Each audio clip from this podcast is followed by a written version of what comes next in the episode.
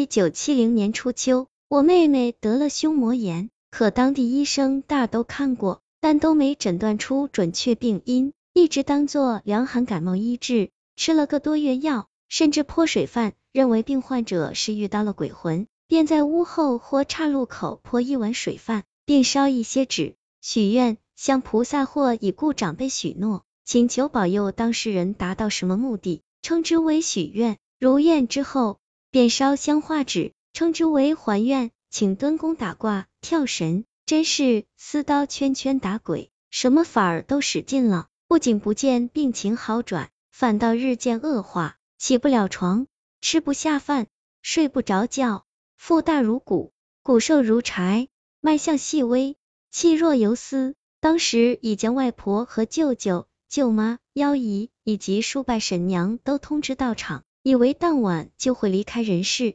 父亲还没从我母亲去世的悲痛中缓过神来，眼看着妹妹又将离去，心情简直是悲伤至极。他紧紧扼住妹妹的手，哽咽道：“妖女了，是爸爸的命不好，带不大你，你以后去投个好的人家。”妹妹缓慢的抬起无力的手，用手指擦拭爸爸眼角的泪水。爸爸再也控制不住悲伤的心情。哇的一声大哭起来，令所有在场的人都泪流满面，悲痛不已。父亲抹干眼泪说道：“幺女啊，你走后还是经常回来看看爸爸。”妹妹无力的点了点头。当晚所有的人都没合眼，一直守候在床边，送妹妹最后一程。殊不知亡命不该绝。天亮之后，他仍然没断那口气，且眼巴巴的看着在场的人，实在是可怜。父亲突然决定将他送到县里的大医院去医治，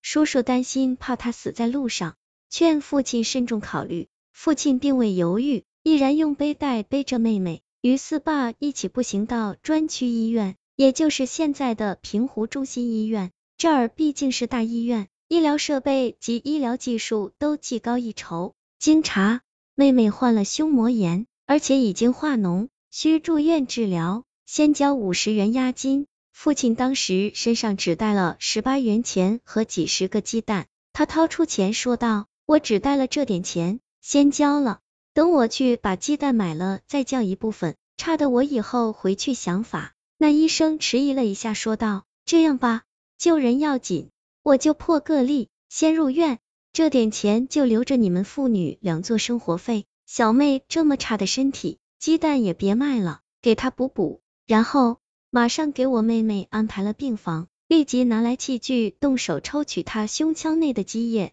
抽了满满的一大坛鱼，积液一抽，她的胸腹就瘪下去了，病也就好了大半，人一下就精神起来，开始吃东西。妹妹的病有了希望，父亲一直阴沉愁眉的脸也露出了笑容。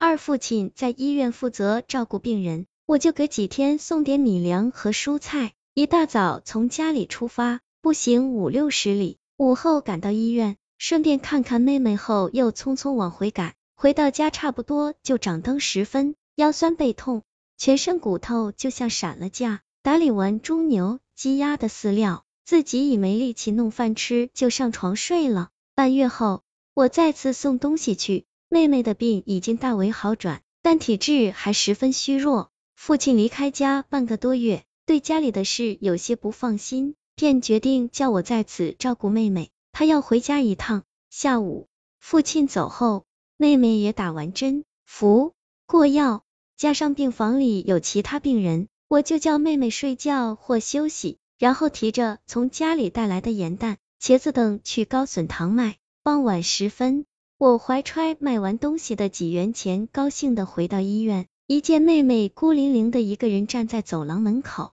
双手扒扶着墙壁，他一见到我，突然哇的一声哭了，我的泪水也夺眶而出。我原以为是我回来晚了，他出来在此等我，我一把抱着他宽慰道：“走，我们回房去。”可走到他的病房一看，只见他的病床已经住了一个陌生的年轻人。我问是怎么回事，那个病人没吭声，只是轻轻的瞟了我俩一眼。他对面床上的那个病人说道。你妹妹得了痢疾，需要转传染科那边去。转院，转院，上午就没说要转院，怎么专等我出去了就喊转院？我气愤的嘀咕道。再说，实在要转，也得等我回来后再转吗？把他一个人丢在外面，也太不人道了。你也是的，一大半天去哪了？住在门边的那位老大娘责怪了一句，然后向我述说了转院的情景。当时医生来喊妹儿的监护人去办转院手续，往常都是他爸爸在这照顾他。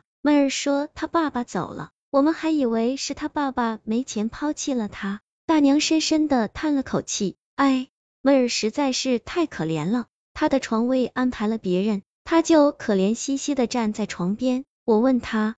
他才说爸爸不是不要我，是回家去了，叫我哥哥在这照看我。哥哥出去卖东西，为我筹集医药费，我就叫妹儿在我的床上来坐着等你。他又看了一眼刚进来的那个人，说道：“他说妹儿得了传染病，你不怕给你传染上？”我说我怕啥？反正都是老骨头了。